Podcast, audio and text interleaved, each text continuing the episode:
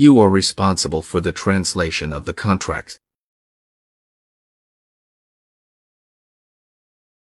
You are responsible for the translation of the contract. You are responsible for the translation of the contract. You are responsible for the translation of the contract. You are responsible for the translation of the contract.